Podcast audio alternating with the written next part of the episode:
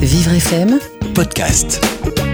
Thierry Deroy a une question. Saviez-vous que la 5G sera déployée sans que l'on en connaisse les risques pour notre santé? À chaque fois, c'est la même rengaine, car après le GPRS ou 2G, la 3G et la 4G, voici venir la 5G et tout son lot d'inquiétudes.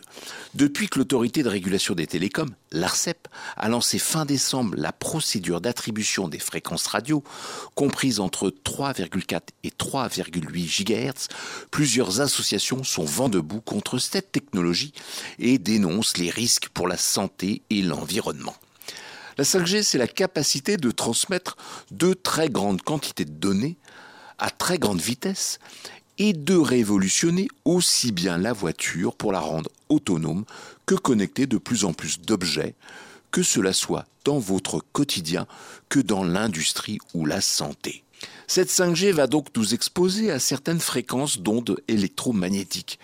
Mais l'Agence nationale de sécurité sanitaire est actuellement bien incapable d'en mesurer les conséquences, faute de données scientifiques. Et de s'inquiéter sur la montée en puissance de la 5G avec l'arrivée des ondes millimétriques qui vont suivre. Nos smartphones actuels fonctionnent grâce à des stations relais installées sur le toit des immeubles à 15 et 50 mètres du sol. Grâce à eux, ce sont les réseaux mobiles qui peuvent utiliser ces antennes pour diffuser des signaux de manière constante dans toutes les directions.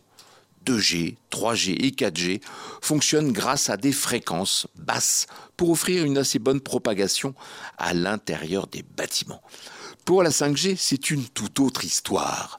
Ce sont des antennes dites intelligentes qui seront installées aussi bien dans le mobilier urbain comme dans les arrêts de bus ainsi qu'au sein des bâtiments. Cette nouvelle génération d'antennes oriente les signaux vers les appareils qui en ont besoin. Couplées avec des bandes de fréquences hautes, ces nouvelles antennes vont accroître les débits. Ce sont ces hautes bandes de fréquences qui font polémique, tandis que les bandes basses de large couverture se propagent à travers les bâtiments et s'échelonnent autour de 3,4 et 3,8 GHz. Les bandes dites millimétriques à haute fréquence fonctionnent, elles, à plus de 24-25 GHz, mais ont en revanche une propagation limitée. C'est pour cette raison qu'il va falloir installer de petits capteurs appelés small cells dans le mobilier urbain. Des capteurs qui ne vont voir le jour que progressivement.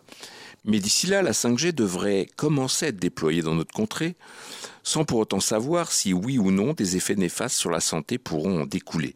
La seule chose que l'on sait, c'est qu'en raison notamment de leur faible longueur d'onde, les ondes millimétriques ne pénètrent pratiquement pas dans l'organisme. C'est donc ce pratiquement pas qui fait débat. Encore faudrait-il que ces ondes millimétriques soient une réalité. Pour le moment, la 5G qui est déployée, qui va l'être, n'est qu'un ersatz technologique, de quoi laisser du temps au temps pour s'en inquiéter. Mais maintenant, vous savez que la 5G sera déployée avant d'en connaître les effets néfastes sur la santé. Thierry Derouet à retrouver en podcast sur euh, vivrefm.com pour le saviez-vous. Vivre FM Podcast.